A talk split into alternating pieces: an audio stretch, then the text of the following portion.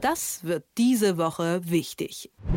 Deutschland ist auf dem besten Weg, wieder zum kranken Mann Europas zu werden, schreibt Stefan Kastorf, der Herausgeber des Tagesspiegels. Mit ihm bin ich jetzt verbunden, um über den geflügelten Begriff des kranken Mannes und auch über die Rolle von Wirtschaftsminister Habeck bei der Genesung zu sprechen. Schönen guten Morgen. Guten Morgen. Der kranke Mann Europas, wo kommt denn der Begriff so ungefähr her und wie äußert der sich heute? Also der Begriff des kranken Mannes wurde im, oh Gott, schon ewig hier, 19. Jahrhundert geprägt. Zwei historische Großmächte hatten über Jahrzehnte politische, militärische Schwächen. Im Orient das Osmanische Reich und dann äh, das äh, Kaiserreich, das chinesische, die Republik China. So, und das wurde dann irgendwann übersetzt für den Reformstau. Das war dann, ich glaube, Hans-Werner Sinn, der große Ökonom, der das dann mal übersetzte und als Schlagwort brachte. Und ich glaube, das passt ganz gut jetzt. Ja, weil, wo Reformstau, da kommt die Wirtschaft nicht auf die Beine. Und äh, wie äußert sich dann dieses aktuelle wirtschaftliche Problem, wenn wir das eben mal auf Deutschland beziehen? Naja, also ähm, weil zwei Quartale in Folge die Wirtschaftsleistung geschrumpft ist. Das nennt man eine technische Rezession. Dann stagniert das Bruttoinlandsprodukt und dann ist der gewichtige Geschäftsklimaindex zeigt nach unten. Die Lage der Unternehmen ist schlecht, wenn du Manager befragst, 9000 sind, glaube ich, befragt worden. Und die sagen, also die Aussichten fürs nächste halbe Jahr werden schlechter. Also die Lage verdüstert sich. Und das ist natürlich, sagen wir mal so, ein Hinweis darauf, dass vielleicht irgendwas gemacht werden muss, zumal unsere Industrie, wir sind sehr, sehr stolz darauf, ähm, kein Prunkstück mehr ist. Also nicht nur im Euroraum, sondern auch im Vergleich mit anderen Industrienationen. G7 schneidet Deutschland am schlechtesten ab und wird nach Einschätzung des Internationalen Währungsfonds das einzige, das einzige der großen Länder mit einer schrumpfenden Wirtschaftsleistung sein. Und das ist natürlich, sagen wir mal so, zu anderen Zeiten wäre das ein Alarmsignal. Was denkst du, machen andere Länder anders als Deutschland, um nicht ganz so zu kränkeln, um mal bei diesem Begriff zu bleiben? Naja, es gibt natürlich schon auch eine Menge, was wir machen müssen. Also Digitalisierung und Wasserwirtschaft und Energiepreise und lauter so Geschichten. Also ich meine, wenn die großen Branchen Chemie und Automobile sich verabschieden, beziehungsweise sagen, das wollen wir jetzt so nicht mehr mitmachen, dann wird es aber eng, weil das in Deutschland enorm viele Arbeitsplätze garantiert. Und wenn die dann ins Ausland abmarschieren und sagen, da ist die Fertigung billiger, außerdem haben die mehr Energie, und die sind ja sehr energieintensiv, Automobilwirtschaft und Chemie, dann wird es eng, würde ich mal meinen. Und äh, da muss, glaube ich, was getan werden. Das habe ich auch, ähm, sagen wir mal so, zu sagen versucht, der, der in meinem Artikel, der Reformstau beginnt wieder so zu so zu sein oder sich so auszuwirken wie damals bei der Agenda 2010, also vor der Agenda 2010. Da war es ja auch so, dass die Arbeitslosigkeit stieg und dass die Stimmung insgesamt schlecht war. Und das muss man mal durchbrechen, indem man mutig Dinge zusammenschreibt und dann guckt, was davon umsetzbar ist. In Wirtschaftsfragen hat natürlich der Wirtschaftsminister die maßgebliche Kompetenz. Wie schätzt du die Leistung von Robert Habeck in seinem Ressort ein?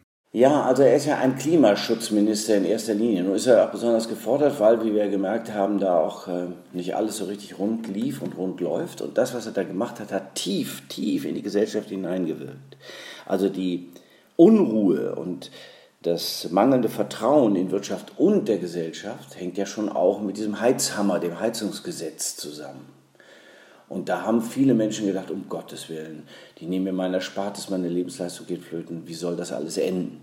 Das ist natürlich nicht nur bei den einfachen Menschen so, bei dir, mir, anderen, bei denen, die sich dann wie sozialdemokratische WählerInnen und oft, äh, jedenfalls oft sagen, die sich dann alles ähm, hart erarbeitet haben und jetzt fürchten müssen, dass es nicht mehr richtig funktioniert, dass ihnen dann am Ende sagen wir so, nicht weggenommen wird, aber dass sie es einfach nicht mehr halten können, weil sie es nicht mehr bezahlen können.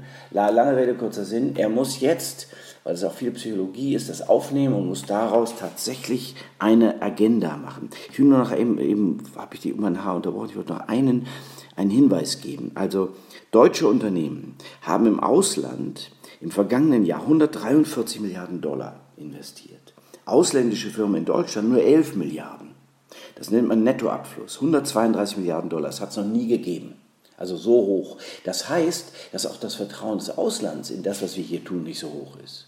Und das des Inlands auch nicht. Also die nackten Zahlen sagen einem schon, oh, jetzt sollte ich aber doch wirklich mal was tun. Ich glaube, es wäre besser, wenn wir da was machen.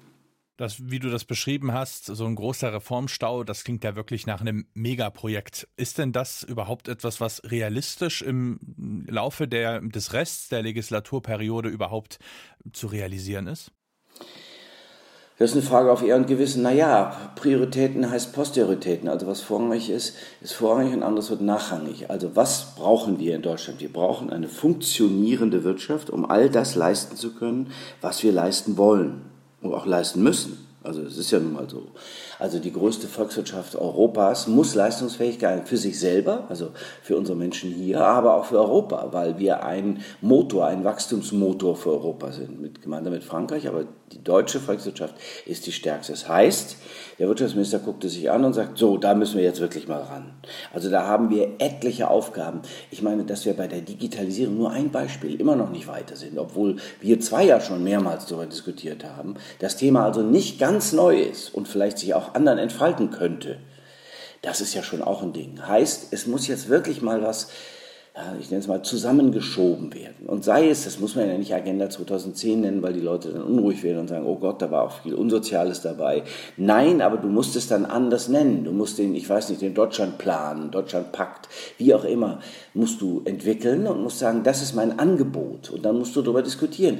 Das haben wir ja nur gesehen am Heizungsgesetz. Du musst vorher diskutieren, ehe dass du da anfängst, Gesetze zu schreiben. Lass es uns diskutieren, lass uns in verschiedenen Foren in der Öffentlichkeit, im Parlament, aber auch mit den Bürgerinnen und Bürgern diskutieren. Das kann man doch machen, Beteiligung.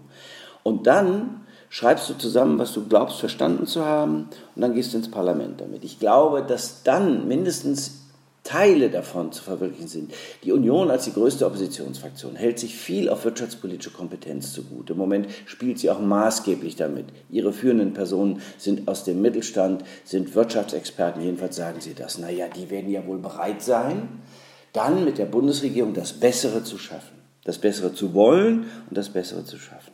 Die Einschätzung von Stefan Kastorf, dem Herausgeber des Tagesspiegels. Vielen Dank. Ja, gerne. Das wird diese Woche wichtig.